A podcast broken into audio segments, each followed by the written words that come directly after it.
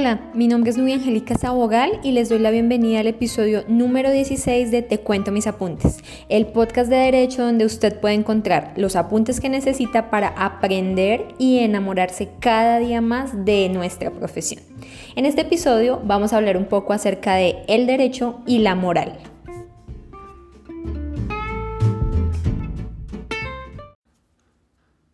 Aunque de entrada uno pensaría que la tensión entre derecho y moral podría encontrarse actualmente superada, quiero que recorramos juntos los principales elementos de esta discusión para determinar cómo se relacionan estas disciplinas entre sí y cómo de cara al derecho constitucional, al rol del juez en el ordenamiento jurídico, al uso de los principios en el derecho, es una discusión que está cada día más presente. Vamos a escucharlo entonces.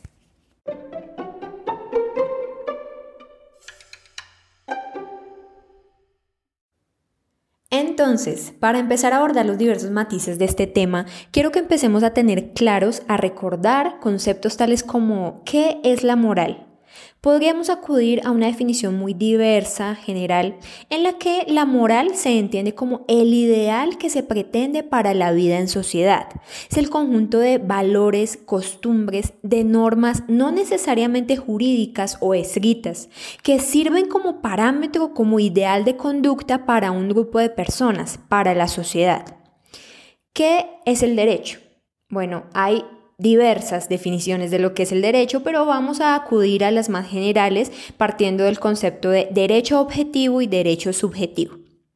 El derecho objetivo es el conjunto de normas jurídicas que componen un sistema en un territorio determinado y que pretende regular la conducta de sus habitantes, basados, guiados por algún concepto supremo de justicia. El derecho subjetivo, por su parte, está asociado a la facultad, recae en el sujeto, en la persona quien ostenta dicha facultad. Digamos que es más asociado a este discurso de yo tengo derecho a los derechos de los niños, los derechos de los trabajadores, los derechos de etc. En suma, el derecho objetivo se refiere al derecho como norma y el derecho subjetivo a la facultad que confiere esa norma al individuo, mi derecho.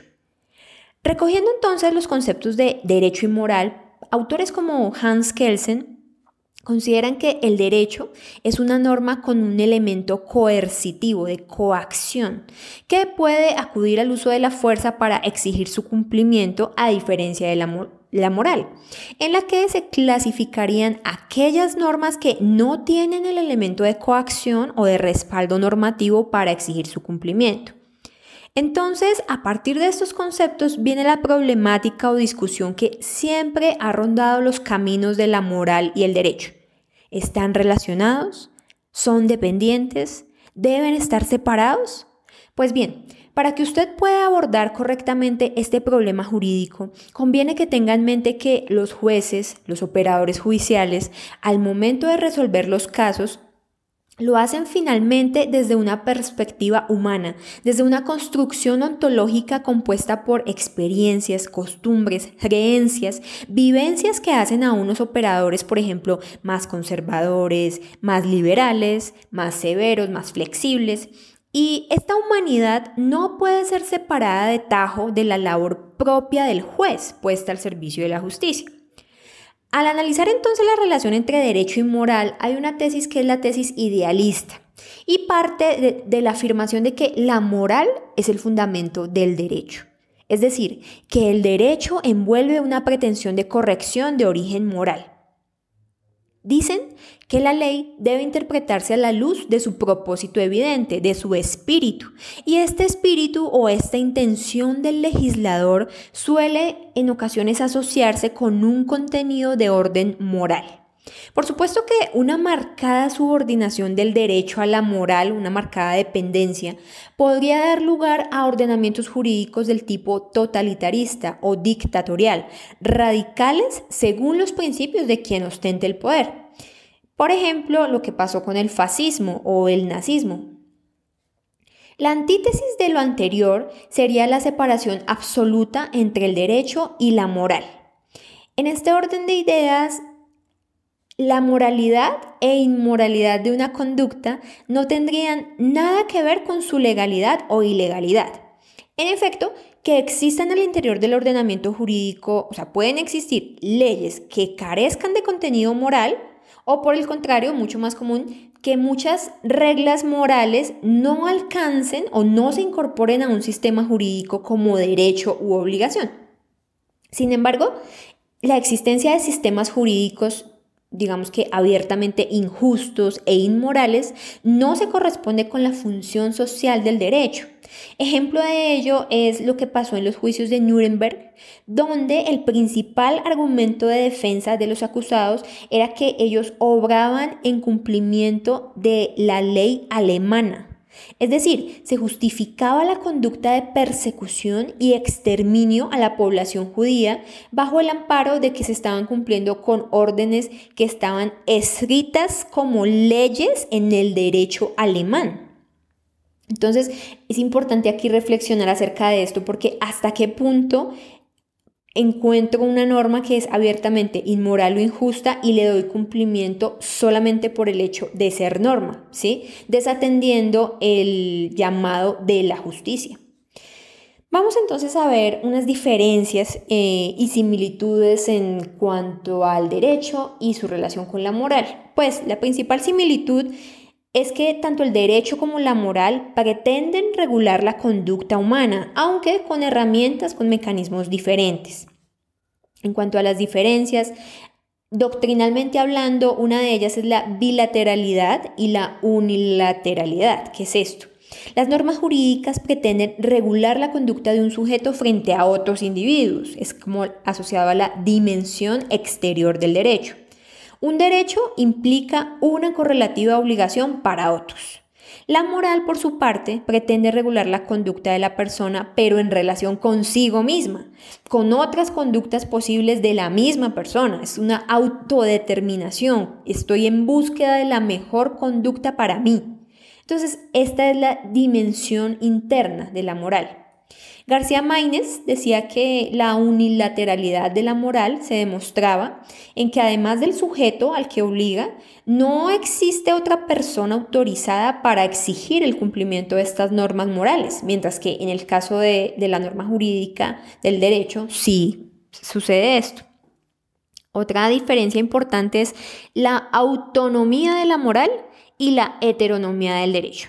Entonces, Mientras la moral es entendida como una autorregulación del individuo, el reconocimiento o sujeción a un deber que fue creado por el mismo individuo por su conciencia, en el derecho la sujeción se da frente a una voluntad ajena, colectiva, de terceros, pues las normas tienen su origen en la voluntad de un sujeto finalmente diferente o externo a la conciencia del individuo.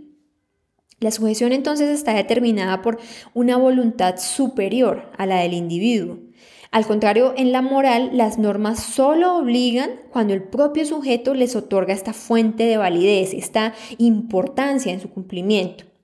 Y otro aspecto diferenciador es la, como lo veíamos un poco ahorita con el tema de Hans Kelsen, es el tema de la coercibilidad.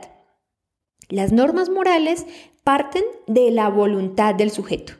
En cambio, las normas jurídicas pueden hacer uso de la coerción, de la fuerza, sin tener en cuenta la voluntad del sujeto para exigir su cumplimiento.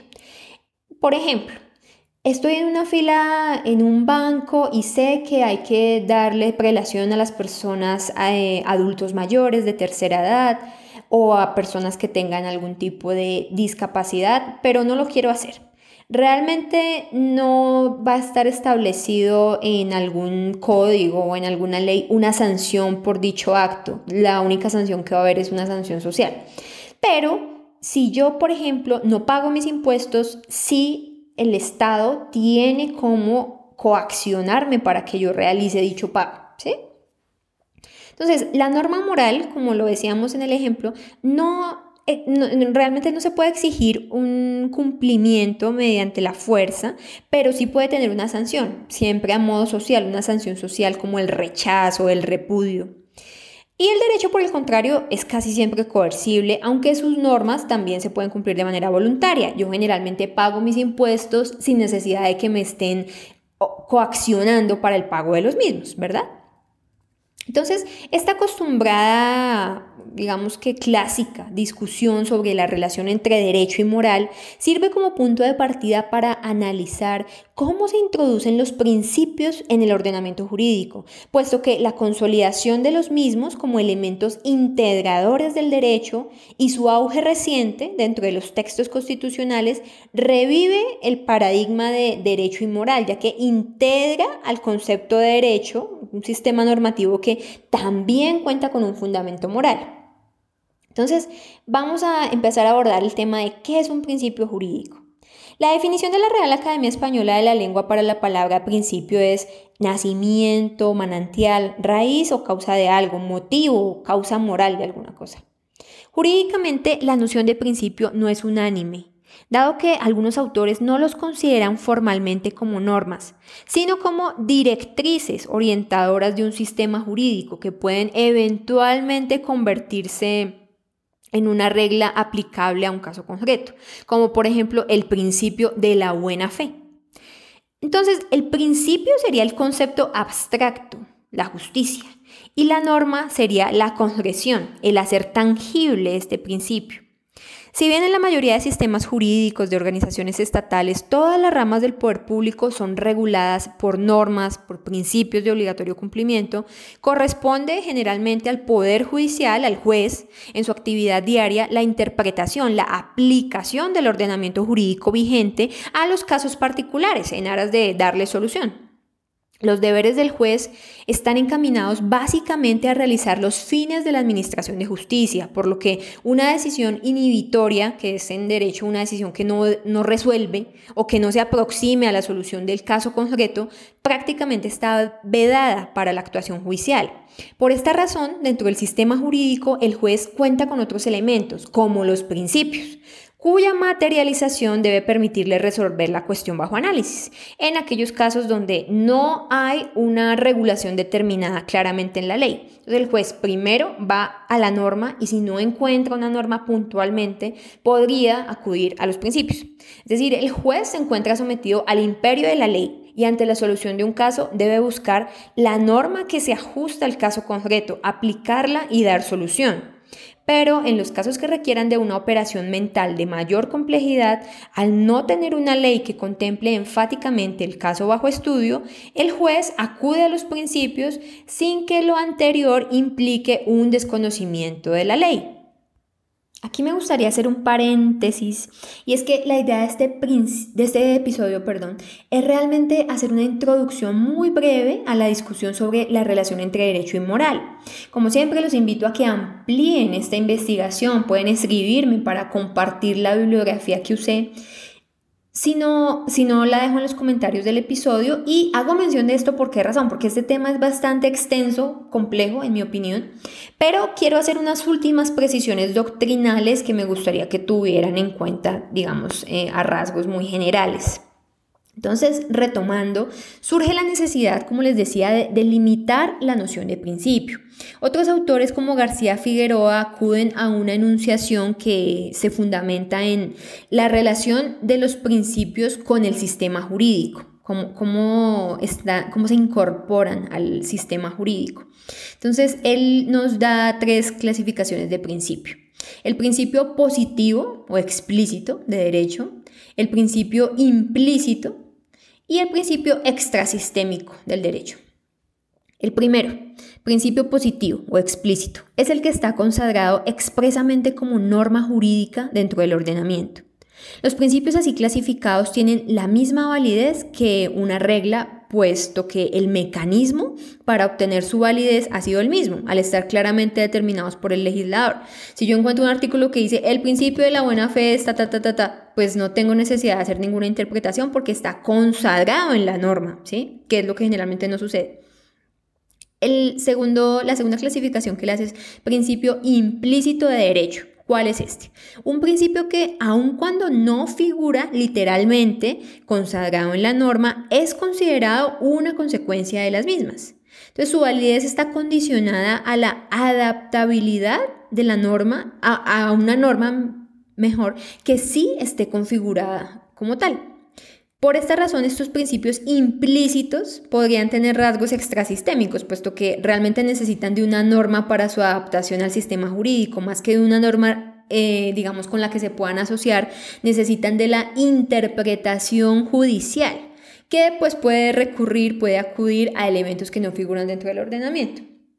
Y ya claramente el principio extrasistémico es el que no está positivizado, no hace parte de la norma o de la ley escrita, no es, usted no lo va a encontrar dentro del texto legal.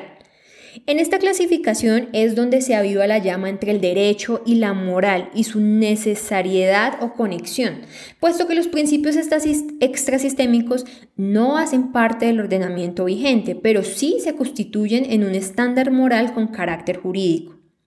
Algunas teorías de menor acogida en la academia eh, apuntan a señalar que los principios son normas que, al igual que las reglas, están consagradas al interior del ordenamiento jurídico, pero son descubiertas por el operador judicial al momento de aplicar el derecho.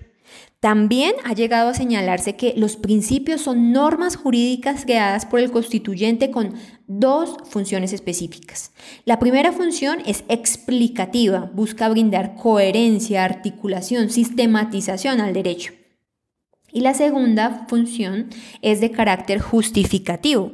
Es usada por el juez para soportar las decisiones judiciales no solo en los casos difíciles, sino en todos los casos que requieran pronunciamiento del operador judicial. Quiero comentarles la posición de Robert Alexi. Él es uno de los filósofos del derecho más importantes, sobre todo en los países de habla hispana. Su tesis de doctorado, Teoría de la Argumentación Jurídica, es quizá un material de lectura prácticamente obligatorio para los estudiantes de derecho. Y precisamente en esta obra, Alexi plantea ideas como la pretensión de corrección que integra a las decisiones judiciales y en general a los ordenamientos jurídicos ese vínculo del que hemos estado hablando, el vínculo existente entre el derecho y moral y la importancia de los principios en la argumentación jurídica como mandatos de optimización. Entonces, ¿qué dice él? Entre las reglas y los principios se presenta una marcada distinción. Las reglas serían mandatos definitivos o de aplicación plena de disposiciones prohibitivas o permisivas, cuando tienen ocurrencia los hechos que en ellas se describen. A diferencia de los principios, que al ser considerados mandatos de optimización realizables, él mismo usa esta expresión, en la mayor medida posible, sí pueden alcanzarse de manera parcial o gradual en uno u otro caso. Los principios entonces no serían de aplicación como todo o nada, puesto que su, alcance es gradual, depende de otras circunstancias que pueden modularse en cada caso. Es decir, que en cuanto a su aplicación, las normas, al tener una disposición legal determinada, son aplicables o no, si han tenido lugar los hechos que pretenden regular. Por lo tanto, en términos del silogismo judicial, hecho, norma, consecuencia jurídica, ante la ocurrencia de un hecho jurídico necesariamente se aplica la norma y llega la consecuencia, ¿verdad? Los principios no siguen esta lógica, puesto que no determinan bajo qué condiciones resulta procedente o no su aplicación, constituyéndose en parámetros orientadores de la decisión judicial en uno u otro sentido.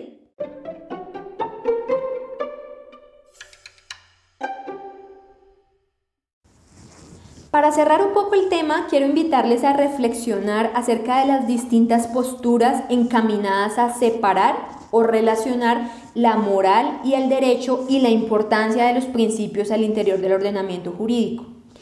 Sobre todo es apropiarse de los conceptos que identifican y diferencian a la moral y al derecho. ¿Para qué? Para entender cómo los jueces, las altas cortes se enfrentan, resuelven, dictan jurisprudencia a partir de la aplicación de normas, pero como ya lo veíamos, también de principios jurídicos en la mayoría de los sistemas normativos.